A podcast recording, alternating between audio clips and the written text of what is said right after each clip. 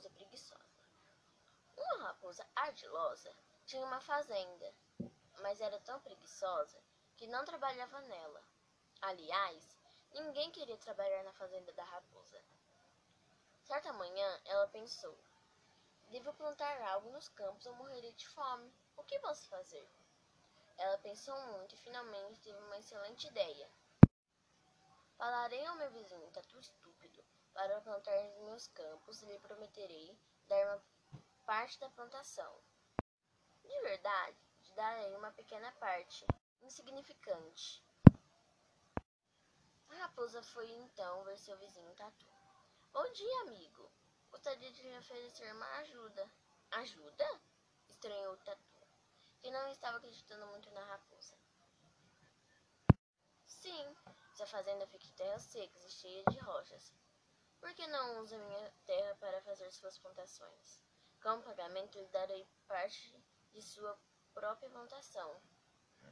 Como você é bondosa, amiga raposa, disse o Tatu, que já sabia da esperteza do animal e imaginou que ela estava lhe trapaceando de alguma forma. Você pode plantar o que desejar, pegarei apenas a metade. Na verdade, pegarei apenas o que crescer embaixo da terra. Tudo que crescer em cima da terra é seu. Muito bem, então, concordou Tatu. Na manhã seguinte, Tatu e sua família foram para as terras da raposa e trabalharam muito na plantação. A raposa estava tão satisfeita com seu ardil que nem se preocupou em ver o que o Tatu e sua família estavam plantando.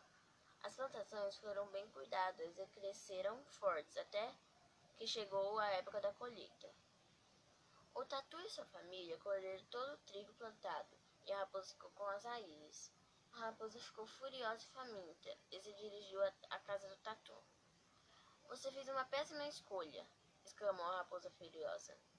Não posso comer raízes. Você sabia que a parte comestível do trigo fica em cima da terra?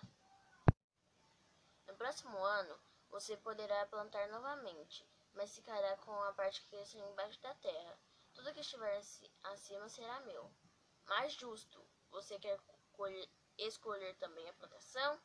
Não, mas escolha com cuidado. Me avise quando for colher.